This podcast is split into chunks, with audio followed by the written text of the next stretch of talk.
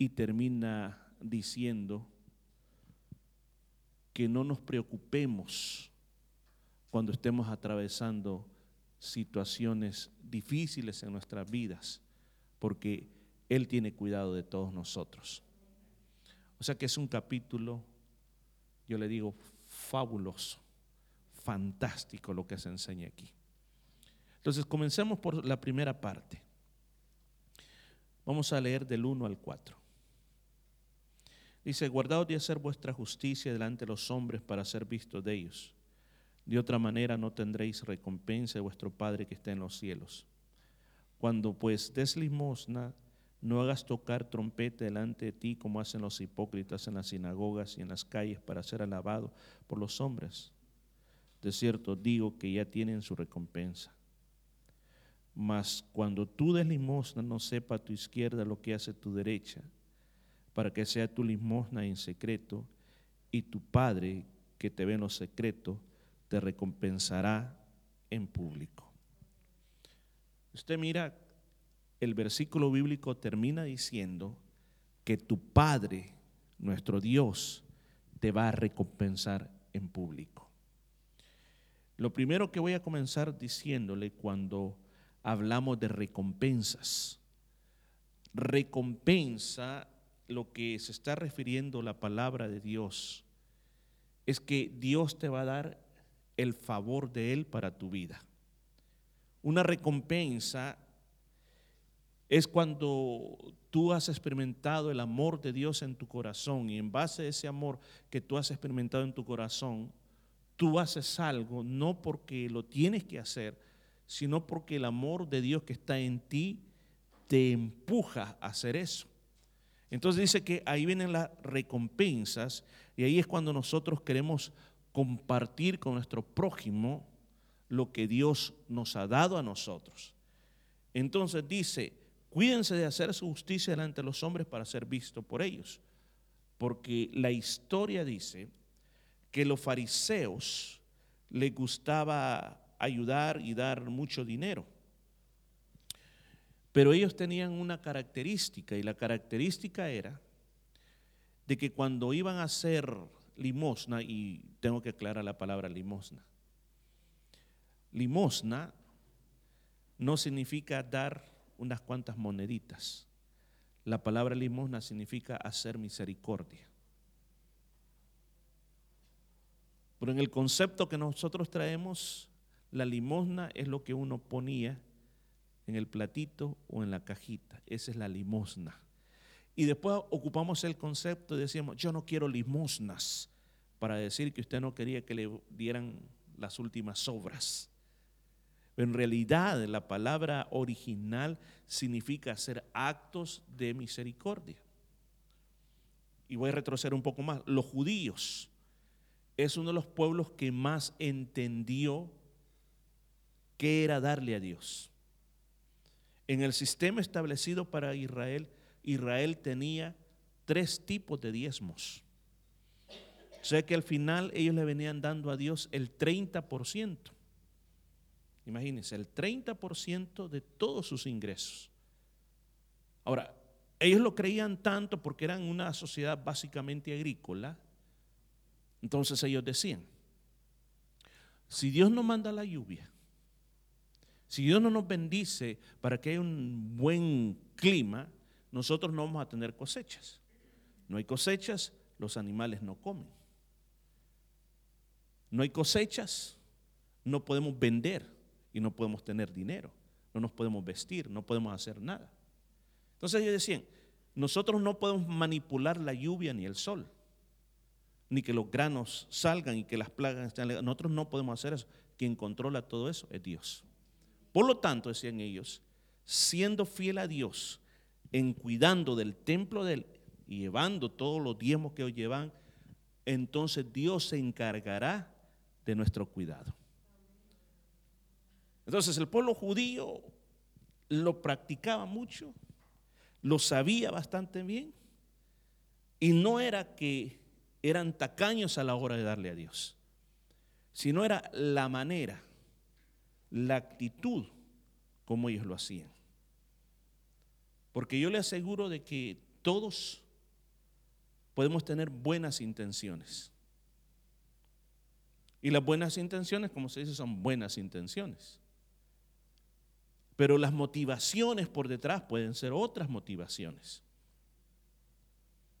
Y a la hora de dar lo que el Señor mira es cuál es tu motivación. Inclusive a la hora de servirle.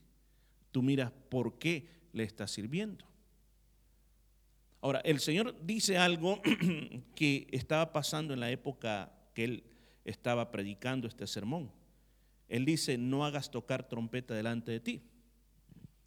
Porque pasaba que cuando los líderes religiosos, ah, porque me faltó decir, así como daban el diezmo, decían, tienes que dar diezmo, que el diezmo era para el templo, y tienes que apartar otra parte para ayudar a los pobres. En otras palabras, tienes que hacer limosnas, tienes que hacer actos de misericordia. Esa era otra cosa, era diferente, eran dos cosas separadas.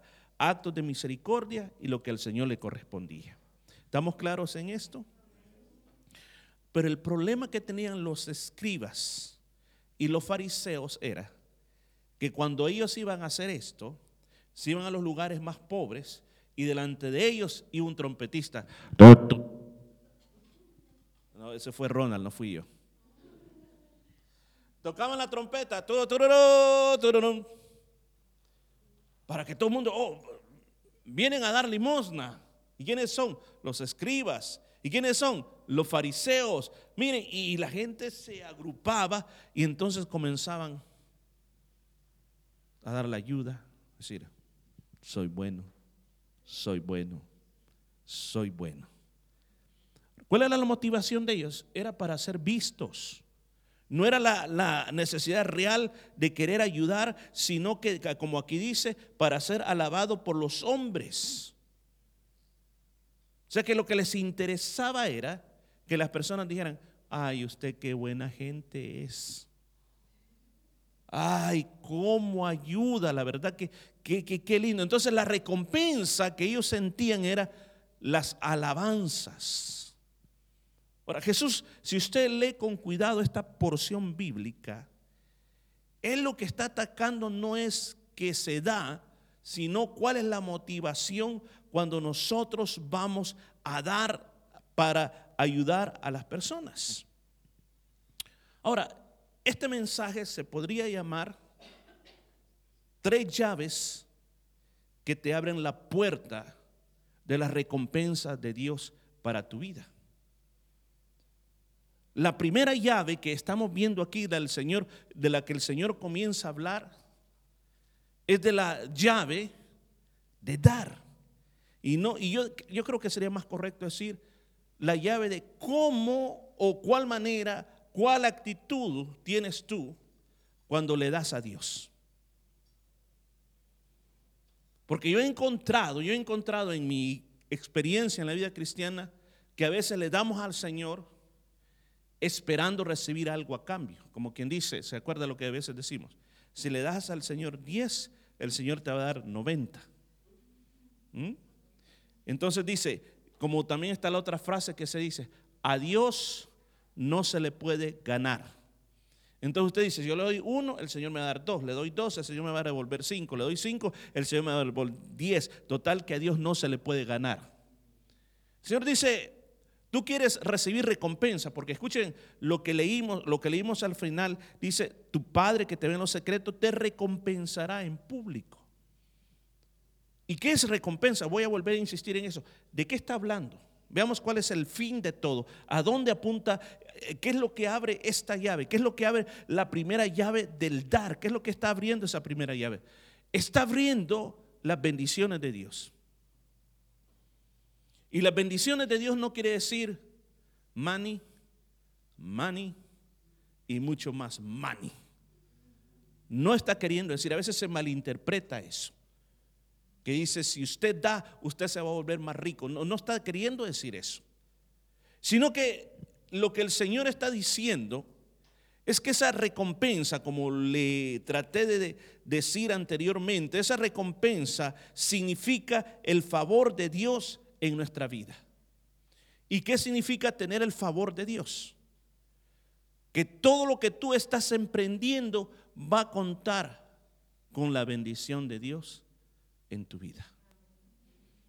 Emprendes un trabajo, el Señor te va a bendecir en ese trabajo. Emprendes un nuevo negocio, el Señor te va a dar la bendición en ese nuevo negocio. Vas a hacer un viaje, el Señor te dice, te contás con mi bendición. Y si yo cuento con la bendición de Dios, quiere decir que me va a ir bien. Que si hay problemas, que si hay peros, Dios me va a sacar adelante. Que si hoy perdí dos oportunidades buenas, pues pronto me vienen tres nuevas para poder entrar en el favor de Dios.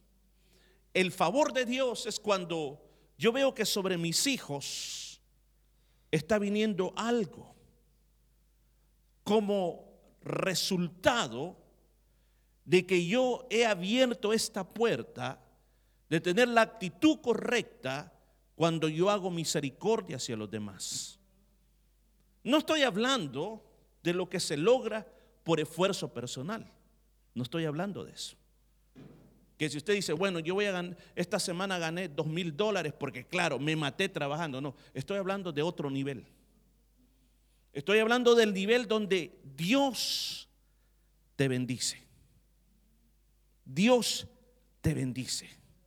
Que tú eres una persona de que, claro, te enfermas, pero cuando tienes el favor de Dios, comienzas a sanarte y tu recuperación comienza a ser rápida. Y que si tienes que tomar pastillas, pues en lugar que te incrementen la dosis, comienzas a tomar la pastillita, pero después te la comienzan a bajar hasta que te la quitan. Ese es contar con el favor de Dios. Yo creo que ya usted se está enamorando del favor de Dios. Yo le voy a poner un ejemplo. Una vez yo entré a trabajar a una empresa y yo acababa de graduarme de contaduría y el único trabajo que estaba disponible para mí era de lavar carros en la Mercedes-Benz, o sea, lavar los Mercedes-Benz, trapear, barrer, limpiar los toilets. Le digo, recién graduado y pero lo único que había que hacer. Y recuerdo que el gerente comenzó a hablar conmigo, me entrevistó y me dice y me dijo estas palabras, mira, me dice, yo ya tenía una persona escogida en todas las solicitudes, pero yo no sé por qué. Vos me caes bien, me dijo. Y sabes qué, a vos te voy a dar el trabajo. ¿Cómo le llamo eso? Es el favor de Dios. Hermano, si usted tiene el favor de Dios, mire, por eso a veces la gente se preocupa de otras cosas, se preocupa, dice, ah, tengo que tener este, una buena influencia, tengo que tener la patita de conejo, tengo que tener la ruda, la, ¿cómo se llama lo del caballo? La, herradura de caballo. Y la gente se inventaba tantas cosas para decir, para que me vaya bien. Nosotros no necesitamos eso. ¿Sabe qué usted necesita? El favor de Dios. Y usted tiene el favor de Dios, te va a ir bien en la vida. Ahora, el favor de Dios no se compra. El favor de Dios se gana. ¿Y cómo se gana el favor de Dios? Entonces, aquí estamos hablando de esta primera llave. ¿Cómo se gana el favor de Dios?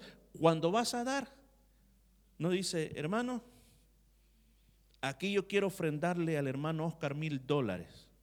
Venga y vamos a hacer una oración.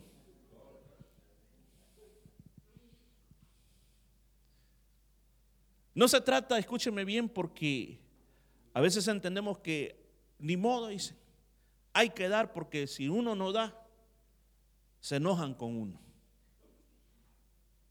Si uno no da, lo miran mal. No se trata de esa actitud, porque es una actitud que se genera en el hecho de que tú miras la necesidad. Luego también, luego también dice, dice también aquí la palabra de Dios, que cuando tú lo haces, cuando tú lo haces, cuando tú tienes ese corazón dadivoso que quieres dar a otros, en ese momento lo que tú buscas es que nadie se dé cuenta de lo que estás haciendo. Por eso a eso se refiere, que tu mano, dice aquí, que tu mano derecha, dice, o tu mano izquierda, dice, no sepa tu izquierda lo que hace tu derecha. O sea que es una expresión para decir que no tienes que andarlo contando. No, si, si aquel día, no, si aquel día este, eh, eh, yo vi que Oscar tenía necesidad y le di dos mil, ahí se los puse en efectivo, se los, se los di en un sobre. Y después le vas a contar a la otra mano, sí, no, es que el otro día, el otro día le di otros tres mil. Y después le vas a contar a otro, no, es que el otro día le tuve, le tuve que dar 500. Y claro, le anda contando, le anda contando a todo mundo lo que está haciendo. Dice que eso no ganamos el favor de Dios haciendo eso. Entonces, la actitud para dar sí es bueno. ¿Por qué? Porque muchas veces el Señor le tuvo que decir al pueblo de Israel, no me den nada. No me den nada. ¿Por qué? Porque lo que me están dando es manchado. En otra ocasión, en el libro de Malaquías, el Señor dice, ustedes están trayendo delante de mí, dice, el animal ciego el animal que tenía la pata coja. Están trayendo lo peor para mí, dice el Señor, yo no lo quiero. Si tuvieras que darle algo al príncipe, ¿qué le darías? ¿Lo peor o lo mejor? Entonces Dios se merece lo mejor. Entonces, cuando nosotros nos acercamos a Dios y tratamos de dar, cuando damos, lo hacemos y debemos de hacerlo con el espíritu adecuado. Por ejemplo, la Biblia dice esto en el libro de Santiago, de que si tú tienes fe en Dios, tienes que tener obras. Y si hay obras, dice que las obras, si no tienen fe, tampoco son buenas. Se necesitan que las dos cosas caminen, que haya fe y que haya obras. Pero recuerde, las obras son el resultado de la fe que nosotros tenemos en el Señor. Entonces, cuando nosotros hacemos esto, llega a pasar lo que dice Lucas 6:38. Lucas 6:38 es una palabra muy linda que tenemos que tenerla presente en nuestra Biblia. Se dice, dad a otros y Dios os dará a vosotros. O sea, dad y se os dará. Llenará vuestra bolsa con una medida buena, apretada, sacudida, repleta. Y dice, Dios os medirá con la misma medida con que vosotros midáis a los demás. Piense por un momento en eso, lo que dice aquí la palabra de Dios. O sea, que si yo necesito el favor de Dios, tengo que tener la actitud de ser un dador. Amén. Ser un dador abre llaves, abre puertas, perdón. Ser un dador a mí me dará oportunidades grandes. Yo sé que la pregunta que resulta de todo esto es, pero ¿y si yo no tengo? Yo quiero decir, hermano, todos tenemos algo. La diferencia es que unos tienen más y otros tienen menos, pero todos tenemos algo. Y Dios muchas veces usó ricos para bendecir a sus siervos y otras veces no. Dios mandó a Elías donde una viuda que no tenía nada. ¿Se acuerda usted la historia bíblica? La viuda estaba muriéndose de hambre. Y Dios usó esa viuda para bendecir la vida de Elías y luego esa vida fue bendecida por la actitud que tuvo para dar. Luego la Biblia dice que en, los tiempos de Eliseo había otra mujer, esta mujer era rica. Dice que Eliseo pasaba todo el tiempo ahí, le llaman la mujer tsunamita, y ella decidió construirle una habitación, mire, tenía dinero, una habitación para el profeta. Y lo bendijo. ¿Y cuál fue la bendición de ella? Que el profeta le dijo, tú vas a tener un hijo. ¿Por qué? Por la bendición que dio.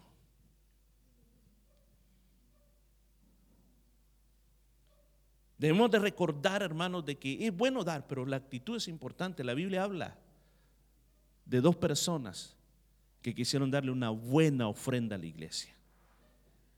Y se llamaban Ananías y Zafira. Ellos tenían unas propiedades, vendieron las propiedades y lo que estaba de moda en aquella época era traer todo el dinero a los apóstoles, porque lo que había pasado es que todo mundo estaba viviendo en el mismo lugar. Es como que usted venda su casa y nosotros todos tenemos, tuviéramos un terreno grandísimo, tuviéramos habitaciones por todos lados y todos comiéramos aquí todo el tiempo. ¿Se imagina usted eso? Todos aquí eh, y de una manera que nadie le falta nada, todos tienen. Entonces por eso la gente traía el dinero, los apóstoles, y lo invertían en la, en la misma iglesia. Pero ¿qué pasó con Ananías y Zafira? ¿Cómo terminaron Ananías y Zafira? ¿Se acuerda? Se murieron. Ahora, ¿y por qué se murieron? Porque dice que mintieron al Espíritu Santo. ¿Y en qué mintieron? Que cuando vinieron los apóstoles les preguntaron, le dijeron, les mintieron, dijeron, mira, queremos dar esto, vendimos la propiedad en tanto. Y él dijo, el apóstol Pedro le dijo, mira, vos vendiste la propiedad, el dinero era tuyo, no necesitabas venir a entregarlo aquí. Pero el problema es que tú originalmente quisiste bendecir, pero después dijiste, no, no, no, ¿para qué le voy a dar mucho? Me voy a quedar con algo para mí y el resto se lo doy. Esa actitud es la que ahora te lleva para el otro mundo. O sea, ¿qué es lo que demuestra esto? Aquí demuestra una realidad muy grande de que es cierto que hay una primera llave para abrir esta, esta, puerta. Hay una primera llave para abrir esta puerta, para abrir la puerta del favor de Dios sobre nuestra vida. Ahora, ¿cómo se logra esta llave? Entre más das, más puertas vas a abrir. No, la clave es la actitud con la que damos. Revisemos esta noche, apliquemos esta palabra a nuestra vida. No voy a continuar con las demás porque nos agarra más la noche. Pero esta primera llave, yo le pido que revisemos nuestra vida en esta noche. Número uno, ¿Somos personas dadivosas o somos personas que solo nos gusta que nos den? Esa es la primera pregunta. No levante la mano, no conteste, por favor. Mire hacia adentro de usted. A todos nos gusta que nos den algo. Claro que sí, a todos nos gusta que nos den algo. Pero el Señor nos está poniendo en el punto de que no solamente tenemos que tener las manos vacías para recibir, sino que también aprendamos a compartir con los demás. No esperes tener miles para compartir. De lo poquito, de lo sencillo que tú tienes, puedes compartir. Porque cuando tú haces actos de misericordia, recuerde, saquémonos de la cabeza el concepto que limosna es dar unas moneditas que tenemos por ahí. O que dar limosnas es dar lo menos de nosotros. No. La palabra limosna significa actos de misericordia. Así que la próxima vez que usted lea en su Biblia, dar limosna significa hacer un acto de misericordia. ¿Y qué es tener misericordia? Tener misericordia no es tener lástima de nadie. Porque cuando tú tienes lástima, mira de menos, pobrecito, este no tiene, ay no, hay que darle algo a este porque no tiene nada, este bárbaro. El acto de misericordia, cuando tú das las cosas, tú sientes que, que el amor de Dios está fluyendo por ti. Tú te sientes que llevas eso y que en realidad no eres tú, sino que el Señor te está usando a ti para bendecir a la otra persona.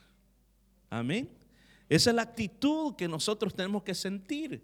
Cuando usted hace algo así, no son tus pies, no son tus manos, sino que es el Señor moviéndose a través de ti. Y cuando eso pase, no te comiences diciendo, porque vuelvo a repetir, y ya lo dije, con esta Señor, ¿a qué hora me vas a dar a mí? O sea, no, no podemos tener esa actitud con una dando y con la otra esperando recibir, sino que el favor de Dios. ¿Y qué más que el favor de Dios, hermanos? ¿Qué más que el favor de Dios? Que esa bendición reposa sobre ti y sobre toda tu familia. ¿Qué le parece si nos ponemos de pie esta noche? Le voy a invitar a que no se pierda la próxima semana. Vamos a hablar de la segunda llave, que es la llave de la oración. Pero hoy por hoy, no sé por qué el Señor Jesús esta enseñanza la comenzó por el dar y sabe que termina hablando del dar también. Interesante, lea todo el capítulo. Y va a ver que así como comenzó, así va a terminar también hablando lo mismo. Yo le pido que en este momento nos hagamos un examen. Hagámonos un examen interior.